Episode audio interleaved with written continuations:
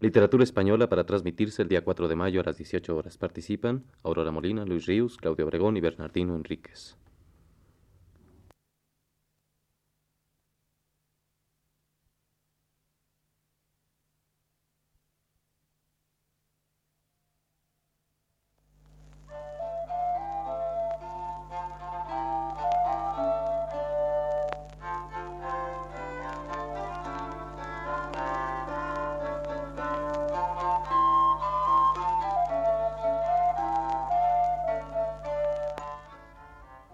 Buenas tardes, amable auditorio. Radio Universidad de México presenta Literatura Española, un programa a cargo del profesor Luis Ríos.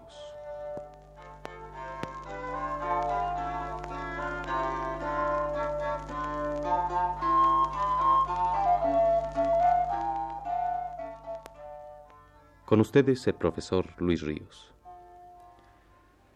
El mester de clerecía florece en la literatura española durante dos siglos el XIII y el XIV. De su primer representante, Gonzalo de Berceo, hablamos el viernes pasado. De la obra del último gran autor perteneciente a dicho mester, el canciller Pero López de Ayala, hablaremos la semana que viene.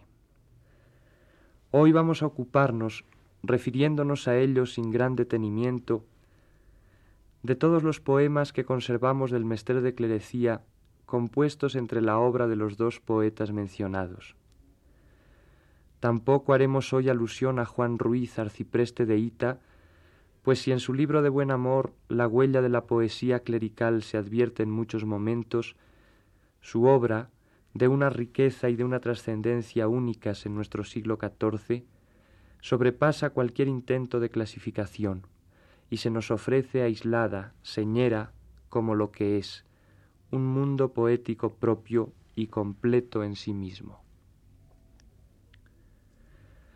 Del siglo XIII conservamos tres poemas de clerecía, el libro de Alexandre, el libro de Apolonio y el poema de Fernán González.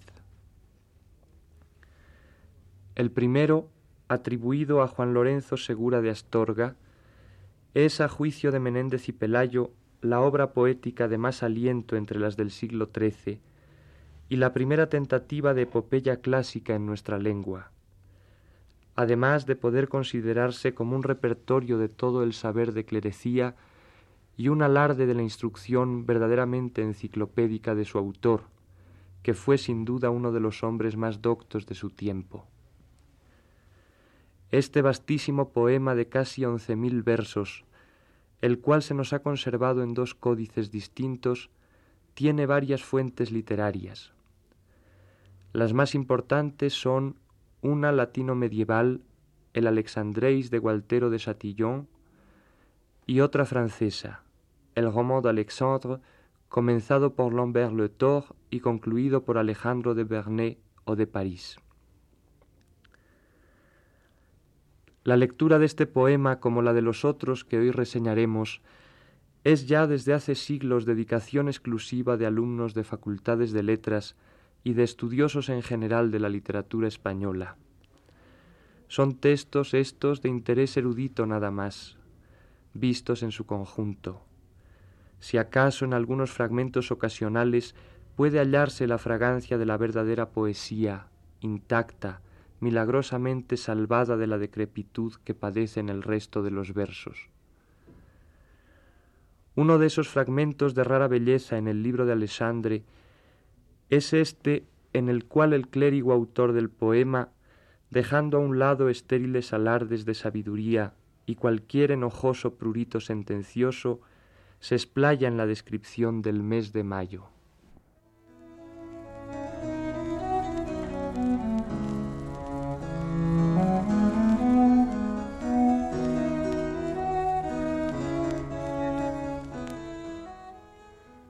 Mes era de mayo, un tiempo glorioso, cuando hacen las aves un solaz deleitoso.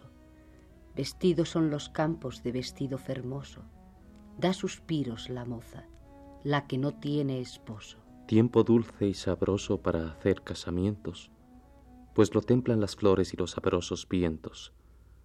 Cantan las doncellitas, Muchas van a conventos, hacen unas y otras buenos pronunciamientos.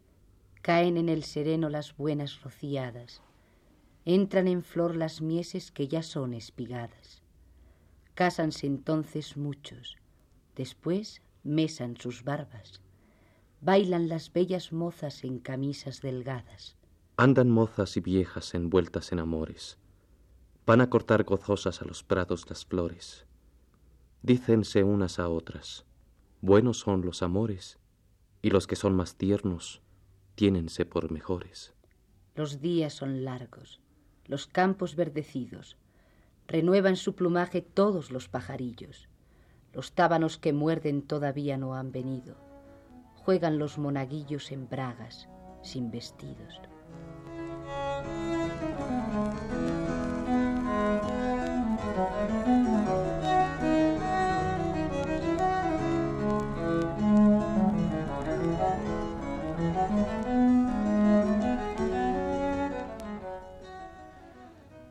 Este poema, cuyo héroe, como el título indica, es Alejandro Magno, rey de Macedonia y Grecia, pocos gustos más nos ofrece, si no son esos pocos encuentros con tiradas de versos lozanos que vienen a romper la monotonía y la resequedad de la mayor parte de sus estrofas. Si acaso podríamos señalar también como gustosa la continua frustración del valor arqueológico que su autor deseaba que tuviera su poema. En efecto, abundan en él los anacronismos que a veces nos resultan divertidos. Así, por ejemplo, nos cuenta el clérigo Sabiondo, autor del Alessandre, que Alejandro, a quien acompañan sus doce pares, recibe la orden de caballería y una espada fabricada por don Vulcano. Aristóteles aparece como un doctor escolástico el conde don Demóstenes inflama con su elocuencia a los atenienses, y la madre de Aquiles esconde a éste en un convento de monjas.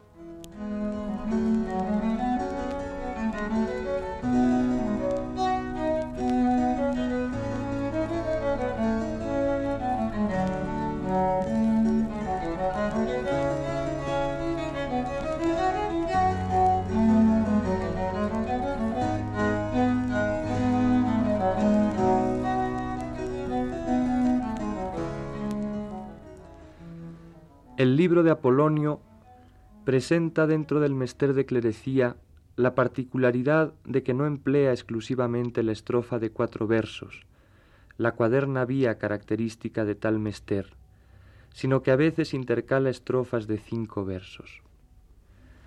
Tiene por asunto este libro una conocida leyenda bizantina del rey de Tiro, y por medio de ella afirma Menéndez y Pelayo la novela griega de amor y de aventuras verdadero libro de caballerías del mundo clásico decadente, con la diferencia de no ser el esfuerzo bélico, sino el ingenio, la prudencia y la retórica, las cualidades que principalmente dominan en sus héroes, menos emprendedores y hazañosos que pacientes, discretos y sufridos. La novela griega de amor y de aventuras, pues, penetró en las literaturas de la Edad Media y mantuvo en ellas viva la reminiscencia de aquel ideal artístico que había inspirado al obispo Heliodoro en Teágenes y Cariclea y que transfigurado en la época del Renacimiento por el impulso genial de Miguel de Cervantes, había de lograr en los trabajos de Persiles y Sigismunda toda perfección compatible con una tan falsa representación de la vida. El asunto tal como lo narra este poema anónimo de nuestro siglo XIII, es en síntesis el siguiente.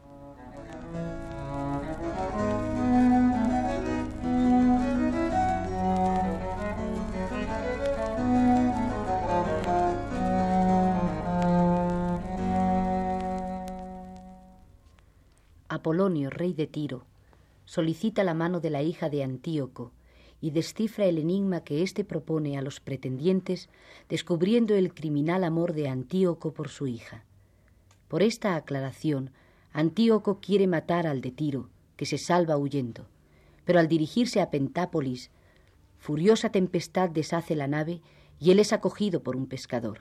Sus habilidades y su disposición para la música le ganan el afecto del rey Architrastes, con cuya hija Luciana se casa. Conocida la muerte de Antíoco, el de Tiro vuelve a su reino. En el mar, Luciana da a luz una niña y creyendo muerta del parto a la madre, la arrojan al mar en una caja. En Éfeso la encuentra un sabio médico que, viendo en ella señales de vida, le devuelve la salud con sus cuidados. Luciana, al conocer su desgracia, resuelve vivir en un monasterio consagrado a Diana. Apolonio deja en Tarso a su hija Tarsiana, mientras él va a Egipto para proporcionarle un buen casamiento. Dionisia, a cuyo cuidado había quedado la doncella, por envidia trata de asesinarla, pero unos piratas la roban y la venden en Mitilene. Antinágoras, enamorado de la esclava, paga el precio puesto a su honra por el avaro dueño, y ella, para proporcionar a éste más dinero, canta y baila por las calles con todo primor y habilidad. Vuelve a Apolonio a Tarso, y como la pérfida Dionisia le hace creer que Tarsiana ha muerto, se marcha desesperado a Tiro. Antinágoras no logra distraerlo. Le presenta a la juglaresa, que, interesada por el dolor de Apolonio, intenta abrazarlo, acción que él considera una desenvoltura y paga con una bofetada. La pobre niña llora y cuenta su desventurada vida, y entonces se reconocen padre e hija. Tarsiana se casa con Antinágoras y ocupan el reino de Antíoco, heredado por Apolonio. Luciana es descubierta por revelación de un ángel. Los nuevos esposos tienen un niño, que sucede en el reino de Architrastes, y Apolonio muere en Tiro, bendecido por sus súbditos.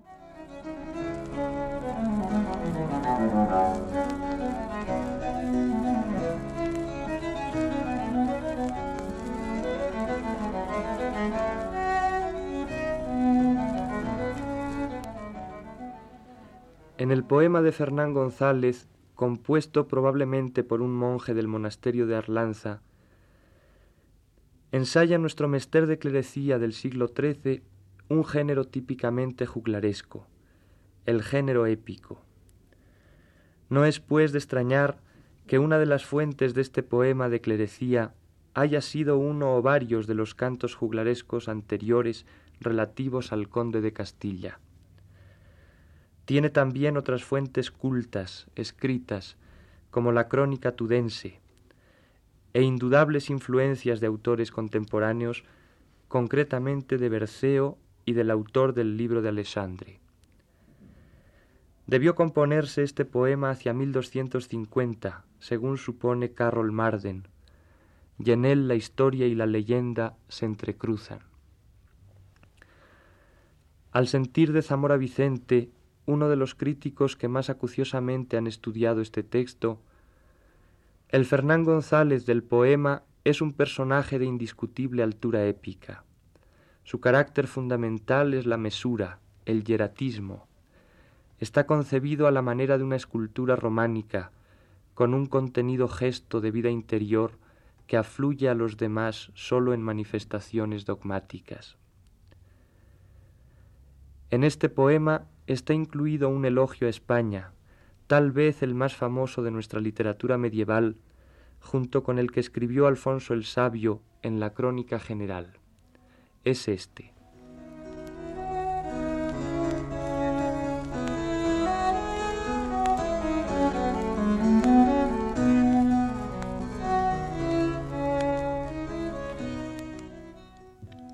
Por eso yo os lo digo que bien lo entendáis mejores que otras tierras en la que vos moráis, de todo bien cumplida en la que vos estáis. Decírose ahora cuántas son sus bondades. Tierra es muy templada, sin grandes calenturas. No hace en invierno destempladas friuras. No hay tierra en el mundo que tenga sus pasturas, y árboles para fruta tiene de mil naturas. Sobre todas las tierras mejor es la montaña, de vacas y de ovejas no hay tierra tamaña. Hay tantos puercos que es cumplida hazaña. Nútrense muchas tierras de las cosas de España. Es de lino y de lana tierra muy afamada. De cera, sobre todas buena tierra probada. No sería de aceite en el mundo otra hallada. Inglaterra y Francia de esto son apuntadas. Buena tierra es de caza y buena de venados, de río y de mar muchos buenos pescados. Quien los quiera recientes, quien los quiera salados, de tales cosas son sus pueblos abastados. De mieses y de vinos, tierra muy comunal. No se hallaría en el mundo otra mejor ni tal. Muchas de buenas fuentes y mucho río caudal, y minas abundantes de donde sacan sal. Por lo que ella más vale, aún no lo dijimos. De los buenos caballos mención antes no hicimos. Mejor es esta tierra de cuantas nunca vimos. Dejarme quiero de esto. Ya mucho os he contado. No quiero decir más, que podría estar errado. Mas no nos olvidemos del apóstol honrado, hijo de Zebedeo, Santiago llamado. Fuertemente quiso Dios a España honrar cuando a su santo apóstol quiso aquí enviar. De Inglaterra y de Francia la quiso mejorar. Sabed, no yace apóstol en todo aquel lugar. Como ella es mejor que son sus vecindades, así sois mejores cuantos aquí moráis. Sois hombres de buen seso, la mesura heredáis. De esto por todo el mundo muy gran fama ganáis. Pero de toda España Castilla es lo mejor, porque del resto fue el comienzo mayor. Cuidando y temiendo siempre a su Señor, quiso acrecentarla así el Criador.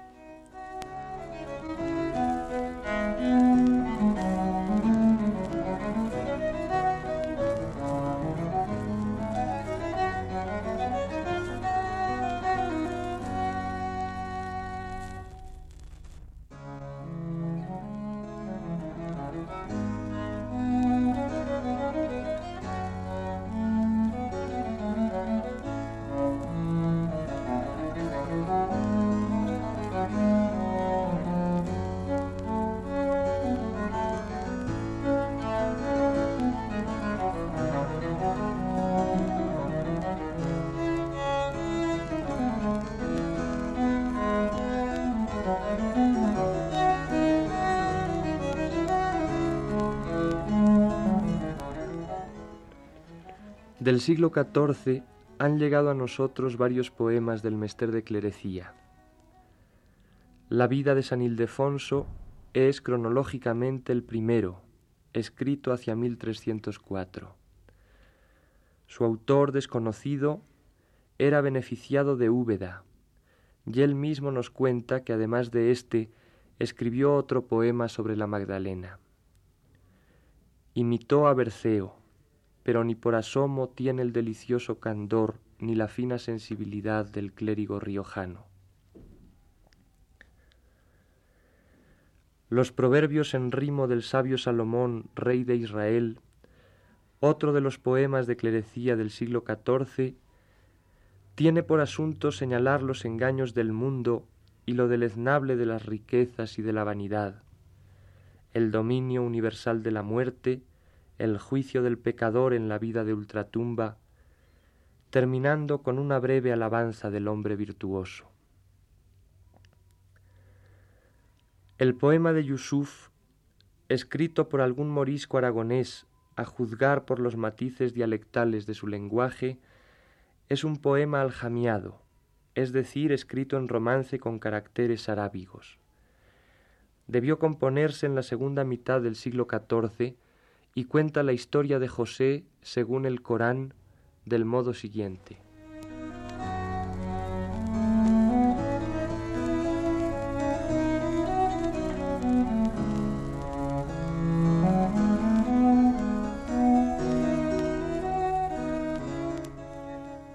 Los hermanos de José, por envidia, deciden hacerlo desaparecer, para lo cual piden a su padre que les deje llevárselo a enseñarle a cazar. Lo meten en un pozo lleno de agua y vuelven diciendo que un lobo lo mató. Jacob no les cree, les hace que traigan al lobo y éste se excusa de la muerte que le imputan. Un mercader que pasa saca del pozo a José. Vienen los hermanos y se lo venden, como si fuera su esclavo, en veinte dineros. Al llegar la caravana ante la tumba de la madre de José, éste se baja del camello y hace oración un esclavo negro lo abofetea, y desencadenada una fuerte tormenta, solo se apacigua al confesar el negro su falta. Llegan a Egipto y José es comprado por el rey y su mujer Zalija. Conocida por el mercader la personalidad de José, solo acepta por él los veinte dineros que le costó y le pide que sus doce mujeres tengan hijos, cosa que logra. Zalija se enamora de José y para vencer su virtud decora una habitación con pinturas sensuales donde manda entrar al esclavo. José huye y Zalija lo retiene por la túnica, gritando y acusándolo de haber querido violentarla. Su liviandad es murmurada por las mujeres de la ciudad y ella las convida a un banquete y les presenta al esclavo. Ante su vista se embelesan hasta el punto de cortarse las manos en vez de las frutas y disculpan a Zalija. José es aprisionado. En la cárcel interpreta los sueños de Faraón y lo libertan, después de que Zalija y las demás mujeres confiesan su torpeza. Llega a privado del rey. Sus hermanos van a comprar trigo a Egipto y José los reconoce, utilizando la virtud mágica de la medida de los granos que todo lo revela. Sin descubrirse, les manda que traigan a Benjamín. Cuando éste viene, lo hace detener, fingiendo que le ha robado la medida. Los otros hermanos se indignan, hasta el extremo de pretender apelar a la fuerza. Pero José les demuestra ser más fuerte, les enseña la escritura de su venta y les manda cortar las manos como traidores. Ellos se humillan y José los perdona, ordenándoles que traigan a Jacob, su padre, a Egipto.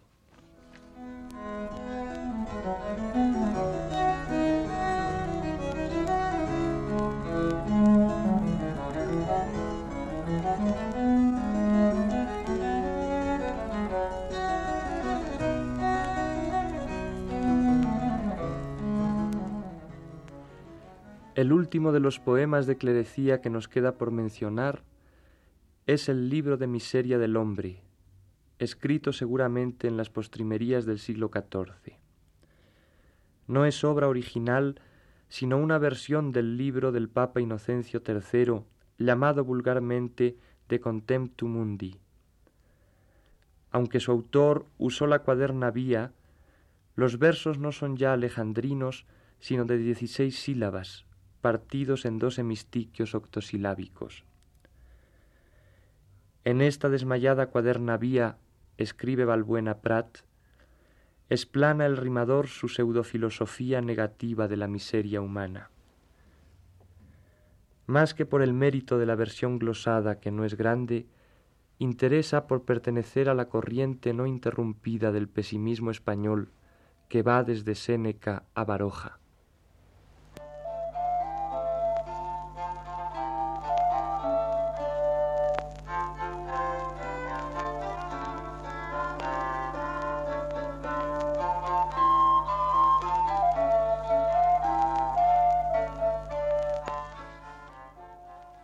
Radio Universidad de México presentó Literatura Española, un programa a cargo del profesor Luis Ríos. En una intervención especial, escucharon ustedes la voz de Aurora Molina. Agradecemos su atención y los invitamos a escuchar el siguiente programa de la serie el próximo viernes a las 18 horas. Muy buenas tardes.